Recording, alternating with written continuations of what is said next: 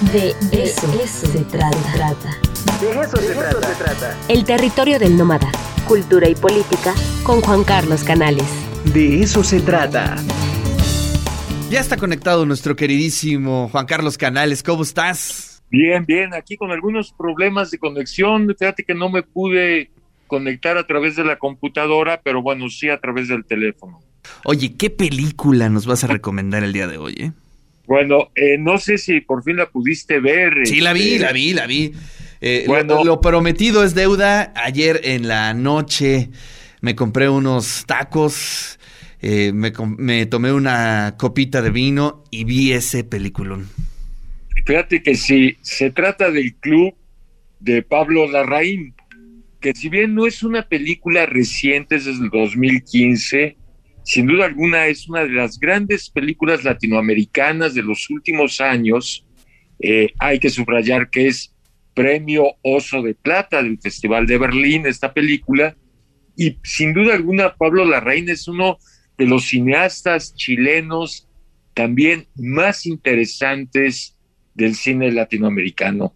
La historia es una historia verdaderamente desgarradora, por lo que implica cuenta eh, de alguna manera el retiro forzoso de un grupo de sacerdotes en O'Higgins, en el centro de Chile, que están recluidos por haber cometido distintos delitos, desde la pedofilia hasta la colaboración con los militares durante el golpe de Estado de Chile y el secuestro de niños recién nacidos para otorgárselos a familias de la burguesía chilena.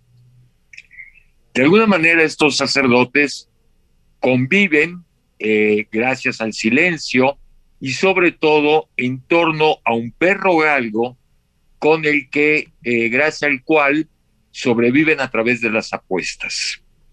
Hasta que eh, llega otro sacerdote el padre Vidal, y es reconocido por un personaje fascinante dentro de la trama, Sandokan, que es una especie de loco, alcohólico, un ser absolutamente marginal, reconoce al padre como el que lo violó en la infancia.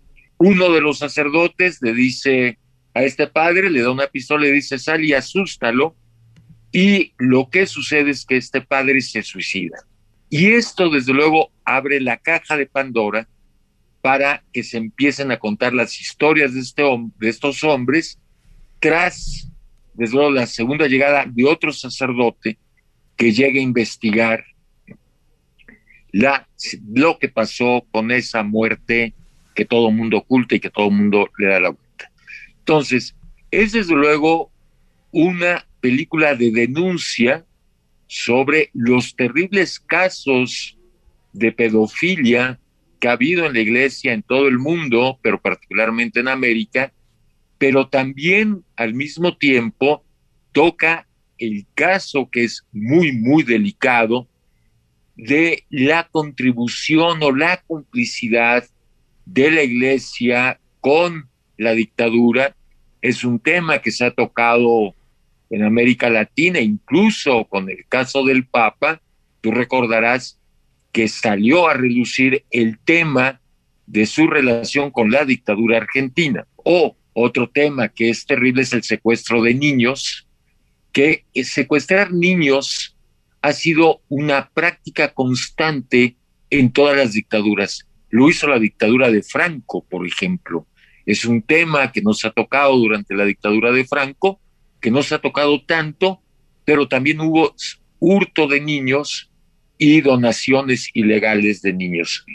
Sin embargo, eh, lo importante de la película es que finalmente no hay una mirada lineal ni una condena absoluta, porque cada cura va contando su historia y va, sí, justificando estos delitos, pero también revelando otra dimensión del humano.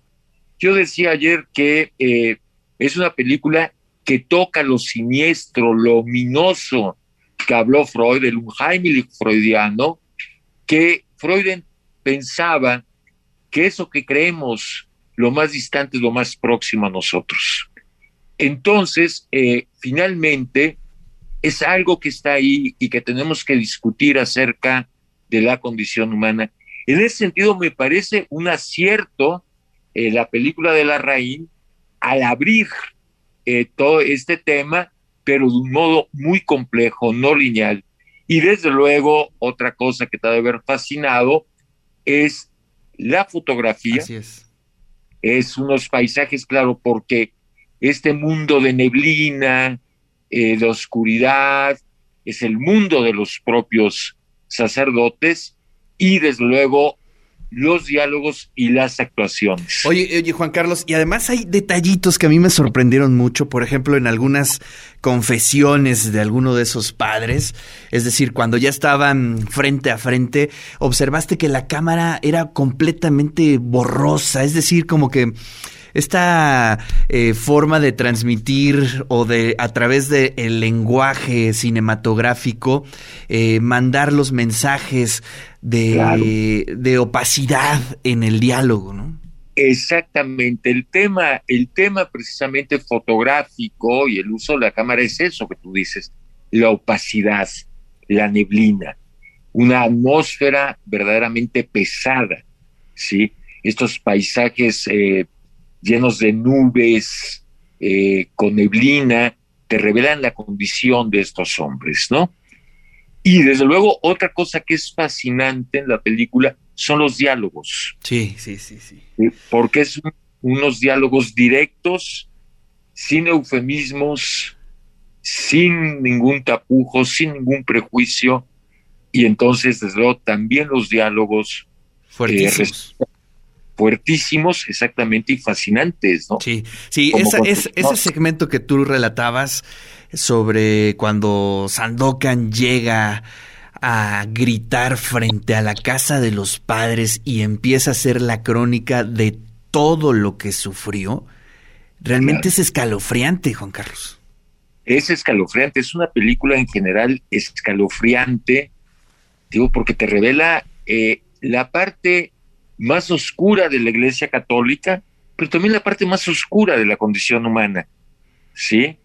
Es decir, creo que, que la obra va mucho más allá de la mera denuncia, ¿no? De los casos de pedofilia y pederastia que hemos sabido de la Iglesia Católica. Hay algo mucho más profundo y eso es lo interesante también, ¿no?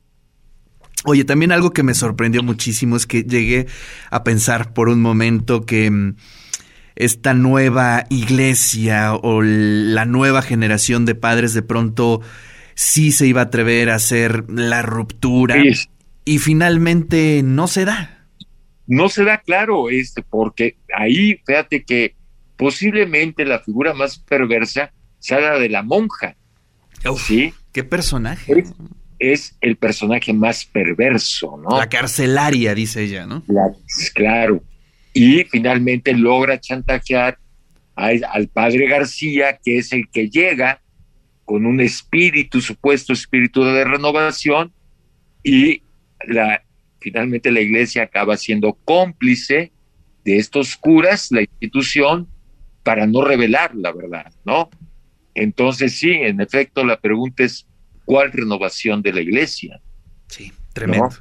Tremendo. Oye, y lo, lo, maravilloso es que está en Netflix, así es que pues es una excelente recomendación para el fin de semana. Y bueno, mientras yo la estaba viendo, Juan Carlos, me conectó mucho, inclusive el personaje de Sandokan, con esa película sesentera, eh, setentera, de 1960, eh, El Chacal de Nahuel Toro, no sé si te acuerdes, también película eh, chilena. Es muy parecida, ¿no? En el, en el sentido estético.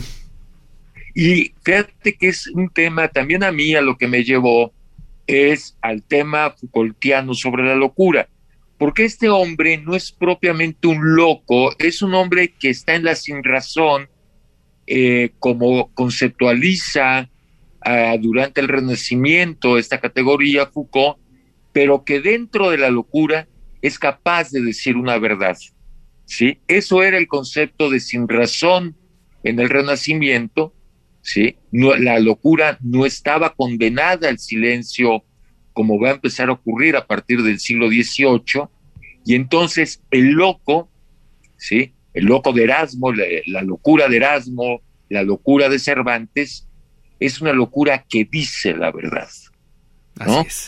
Que cuenta la verdad. Entonces sí, es una película que hay que aprovechar, que está en Netflix, eh, y eh, es una película, desde luego, muy fuerte, que hay que verla, hay que soportarla, porque nos revela una dimensión terrible de la condición humana y eso se hace difícilmente soportable, pero es una de las grandes películas latinoamericanas de los últimos años. Juan Carlos, pues muchísimas gracias, te mando un fuerte abrazo, nos estaremos viendo y escuchando la próxima semana. Claro que sí, Ricardo, muchas gracias y muchas gracias a todo el auditorio y a los televidentes.